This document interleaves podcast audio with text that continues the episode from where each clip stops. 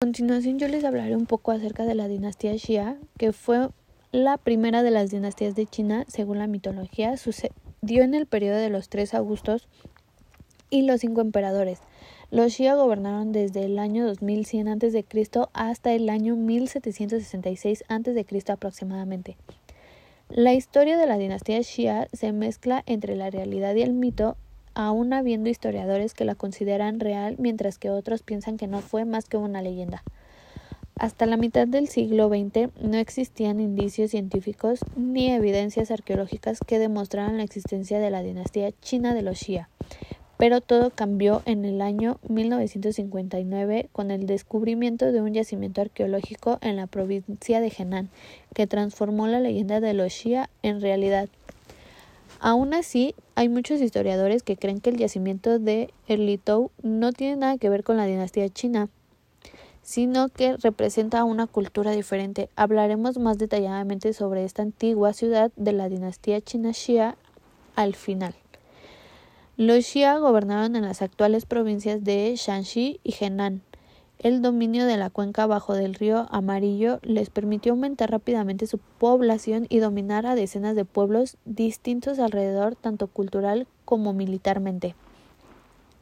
Actualmente la provincia de Ningxia comparte el carácter de la dinastía Xia, pero no tiene nada que ver una con la otra. Al igual que otras muchas tribus, la tribu Xia viviría de la agricultura gracias al río Huanghe. El clan Xia ganó poder paulativamente con el paso del tiempo, pero toda gran dinastía empieza con un mito. En este caso fue la de una gran inundación causada por el desbordamiento del río Amarillo que daba la vida a los chinos. De otras tribus afectadas por el desastre, se eligió a Dayu, también conocido como Yu el Grande. Este héroe logró domesticar el río con una tarea que duró 13 años.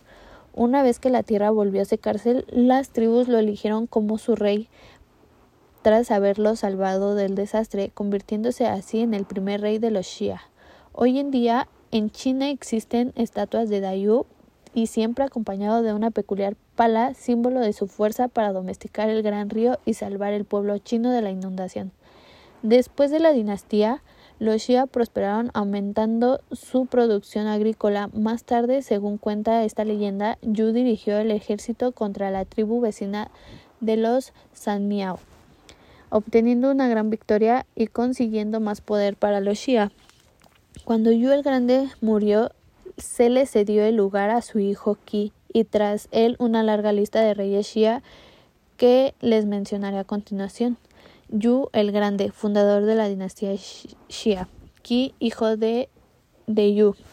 Taikang, Songkang, Xian, Xiaokang, Shu, Uya, Mang, Xie, Buyang, Yong, Kongya, Fa y Ye. Se encuentra que el último rey Xia Ye era un borracho vanidoso y malvado que mandaba asesinar a todo aquel que lo contradijera o que no le cayese bien. Tras largos años de mal gobierno, el pueblo rebeló contra la nobleza encabezados por Tang. El rey Ye fue derrotado y asesinado por Tang y este último fue proclamado nuevo rey, fundando la segunda dinastía China. Hablaremos un poco acerca de las características de la dinastía Xia y su cultura. Se debe que los Xia desarrollaron una agricultura avanzada de varios tipos de cereales al mismo tiempo. Su sociedad poliagrícola plantaba cuando había sequía y arroz cuando había inundaciones. De esa forma se aseguraban de tener siempre un buen sustento de comida para la población. Se sabe que creaban objetos de bronce con métodos de metalurgia temprana como los famosos vasos trípodes usados en cerámicas religiosas y de estado. Su arquitectura palaciega inició en un tipo de modelo arquitectónico que duraría cuatro mil años, tal y como lo demuestra el yacimiento de Erlitou. También fueron los primeros en usar la tierra del loes como material barato de construcción, compartiéndola en tierra compacta usada para construir muros, murallas y paredes. La agricultura de la dinastía Xia fue más importante de lo que en un principio podríamos imaginar. Los únicos relatos escritos antiguos que hablan de la dinastía Xia fueron los del historiador chino Shima Qian y los Anales del Bambú. Sima Qian recogió los nombres de los 17 reyes Xia dentro de su gran libro de historia chino llamado Memorias históricas, además de relatar el fin de esta dinastía y el ascenso de los Shang. Por el contrario, los anales de bambú representan uno de los grandes clásicos que se salvó de la quema de libros del emperador Wang Di durante su tiránico gobierno en el que se relata la historia mitológica de China desde el periodo de los emperadores legendarios hasta la época de los reinos combatientes, pasando claro está por la dinastía de los Xia.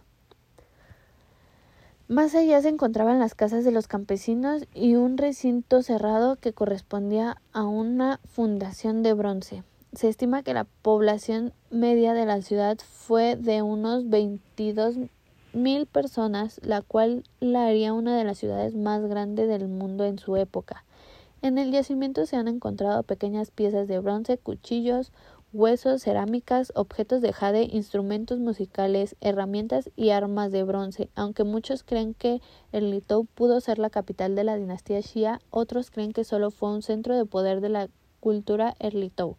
A pesar de ello, todos los historiadores están de acuerdo en que esta ciudad representa la transición entre el Neolítico y la dinastía Shang en China.